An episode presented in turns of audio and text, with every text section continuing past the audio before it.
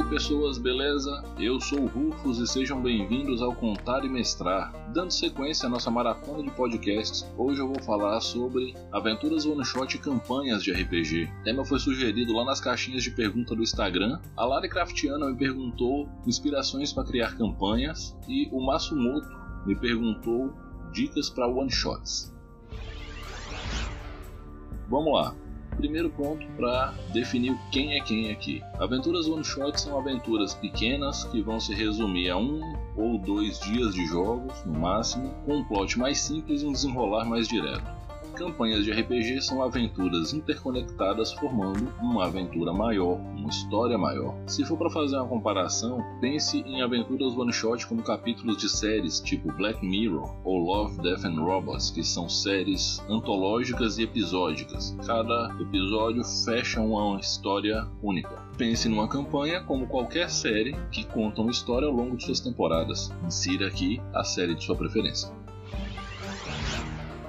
Vamos começar com as dicas de one shot. A primeira dica de one shot é um plot simples. Simples assim.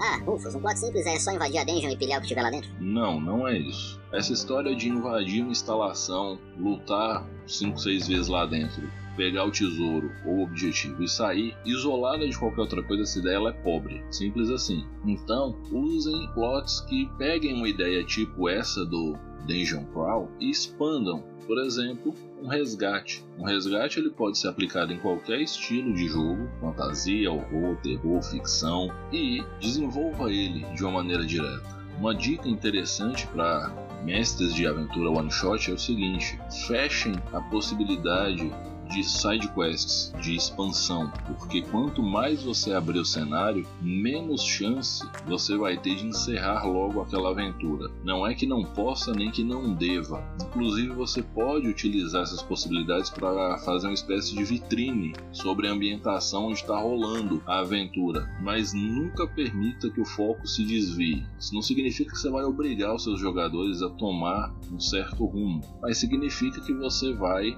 dar para eles sempre opções focadas no desenrolar dessa história. Afinal de contas, vocês querem encerrar aquele jogo naquela sessão de jogo ou no máximo na próxima. Então, se ficar uma coisa muito aberta, muito aleatória, não vai conseguir.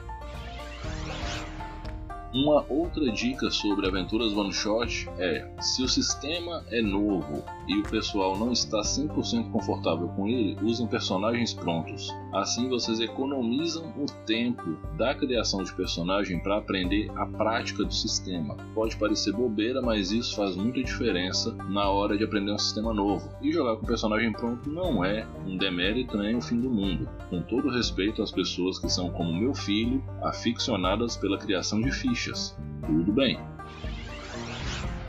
Uma última dica para mestres de one shot é mantenham o ritmo em alta. Se você quer que a aventura one shot flua bem, ela tem que ter um ritmo mais acelerado, mais frenético, por assim dizer. Eu deixo como exemplos o filme Mad Max Estrada da Fúria e o Mad Max 2. Esse desenrolar vai manter os seus jogadores vidrados no que está movendo a aventura e vai fazer o negócio funcionar bem. Então, assistam esses filmes, vale bastante a pena e são excelentes fontes de inspiração de como manter o ritmo na sua aventura one shot.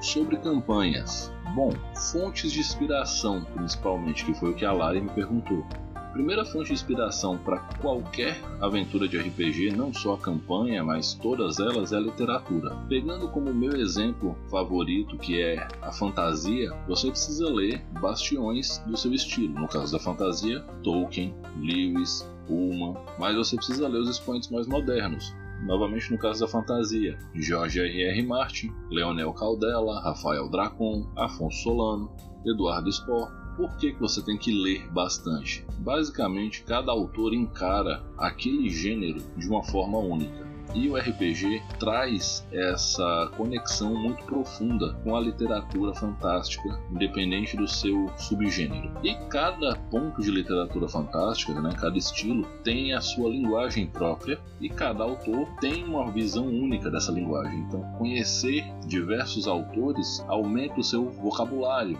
por assim dizer, no momento de apresentar os elementos da fantasia, te ajuda a construir um vocabulário próprio. Então, leiam muito. Se não conseguem ler livros nesse momento, pelo motivo que for, leiam contos. Se nem isso está dando certo, apelem para os audiobooks, mas leiam. E existem séries para quem quer outras mídias, séries, animes, filmes também de diversos estilos. Então, façam o maior consumo possível da fantasia em todas as suas mídias, para quem quer mestrar fantasia, mas isso se aplica a todos os outros estilos: ficção científica, terror, horror, histórico, ou seja lá o que for que você estiver mestrando, super-heróis, sempre vai haver mais de um ponto de vista sobre um estilo de fantasia. Tenha em mente pelo menos uns dois ou três diferentes que isso vai facilitar na hora de você construir momentos específicos da sua aventura.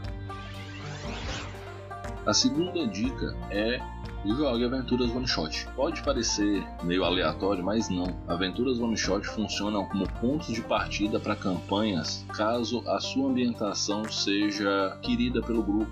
Caso o grupo se interesse, se afeiçoe àquele estilo de jogo, aquele cenário, aquele sistema, nada impede que uma aventura one shot se torne o ponto de partida de uma campanha. Inclusive, isso é interessante e eu recomendo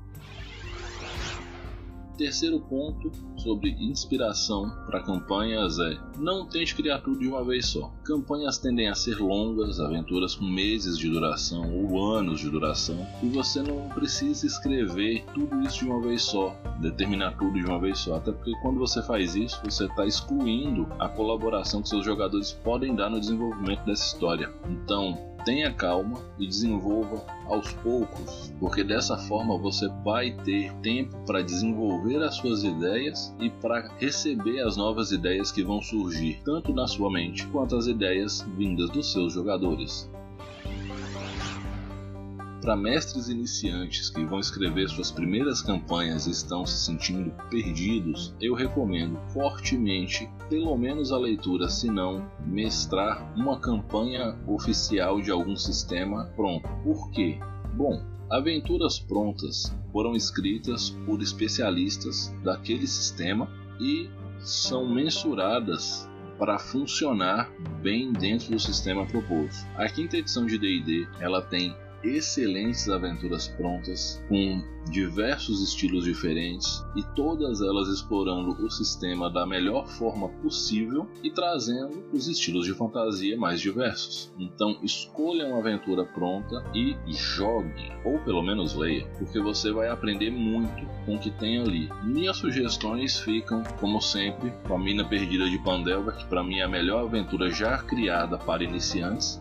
Fica com a Maldição de Strade para quem gosta de fantasia sombria, é uma aventura extremamente extremamente bem desenvolvida e profunda. E para quem quiser se aventurar no inglês por enquanto, se joguem em Storm King's Thunder, que para mim é a melhor aventura pronta da quinta edição. Ela é enorme, ela é cheia de blocos de acontecimentos que podem ser acessados de forma diferenciada e isso é interessante para o mestre iniciante aprender um pouco sobre causa e consequência, como criar essa relação dentro do jogo. Então, ah, se os jogadores chegarem aqui tendo falaram com o NPC X acontece isso, se não acontece aquilo. Pode parecer bobeira, mas quando você vê isso pronto e de forma organizada, isso te ajuda muito na hora de visualizar as suas ideias e colocá-las de forma organizada dentro da sua aventura, da sua campanha. Então, mestres iniciantes que não estão se sentindo confiantes, deem um saque nas aventuras prontas. Eu dei exemplo dessas três, mas existem várias outras. Uma fonte de inspiração para a campanha que pode parecer inusitada são as histórias dos personagens dos seus jogadores. Quando você vai fazer uma aventura longa, é muito interessante que você solicite aos seus jogadores que escrevam sobre quem são seus personagens, de onde eles vêm e por que se tornaram aventureiros. Eles podem escrever um parágrafo, dois, duas folhas, deixe livre, sabe? E deixe com que eles criem dessas histórias você pode pegar muitos elementos interessantes para locais, para vilões, para aliados, e com isso você vai conseguir uma ambientação que abrace os personagens dos seus jogadores. E seus jogadores vão sentir que estão fazendo parte de algo mais interessante do que meramente um jogo onde você tem uma planilha cheia de números e fica balançando um monte de dados pela mesa. A história dos seus jogadores ela é uma fonte de inspiração enorme. E desenvolva essa história Não só pegue alguns elementos e jogue lá, desenvolva, crie plots, use os arcos que eles propuserem, porque isso vai ser muito, muito bom, de verdade, pode acreditar.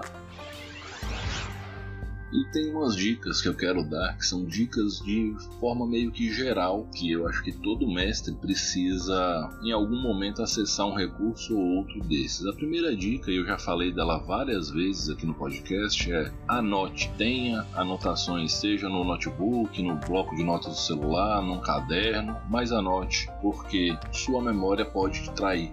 E você pode entrar em contradição em pontos importantes da história fazer com que a coisa pare de funcionar pelo simples fato de ter esquecido algo importante. Então, faça anotações.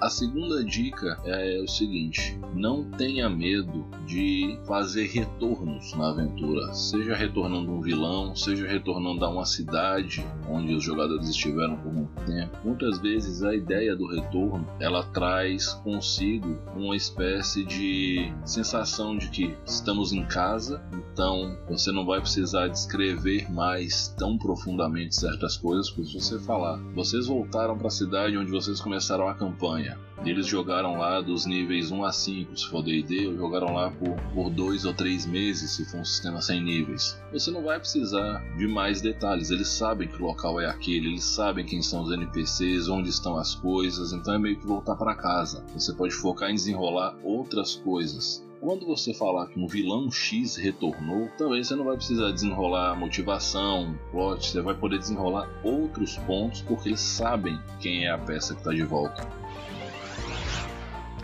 Último ponto muito interessante para trazer para vocês é o seguinte: existe o chamado metaplot. Metaplot ele é um plot geral que ele está englobando um plot master da aventura. Ele pode trazer grandes revelações sobre o cenário de maneira cósmica e etc e tal. Às vezes, trabalhar esse conceito de metaplot pode ser muito interessante através de conhecimentos esquecidos e coisas do tipo. Vocês querem um exemplo de metaplot bem claro? É o metaplot de One Piece que está escondido ao longo dos poneglyphs, que conta a história do mundo do século perdido. Isso não é o plot original da aventura. A aventura de One Piece ela é em cima da história do Luffy tentando se tornar o rei dos piratas, se tornar o homem mais livre do mundo. Mas esse plot que está contido nos poneglyphs, ele determina as coisas que acontecem com o Luffy. Você pode trazer isso para sua aventura de RPG,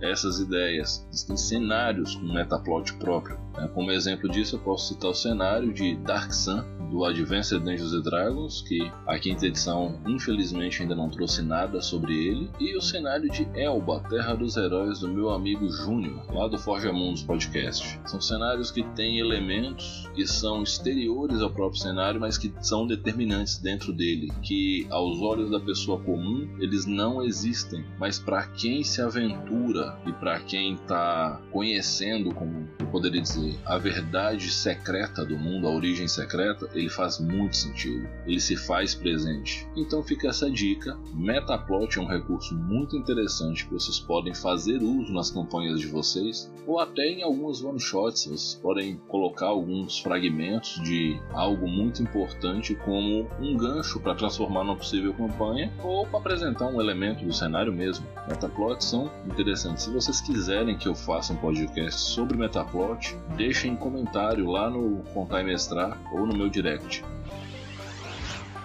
Bom, gente, em geral é isso. Essas foram as dicas que o Rufus tem, tanto para aventuras one shot quanto para campanhas. Eu espero que isso ajude vocês de alguma forma. Eu vou ficando por aqui, certo? Lembrem que vocês podem me mandar uma mensagem lá no direct do arroba no Instagram, ou um e-mail no contarimestrar.gmail.com, ou ainda me deixar uma mensagem por texto ou por voz no Anchor. Como eu sempre digo, divirtam-se, dividam o lanche, usem álcool gel, usem máscara, mantenham o distanciamento social, respeitem-se uns aos outros e novamente divirtam-se. Um grande abraço do Rufus. Esse foi o Contar e Mestrar.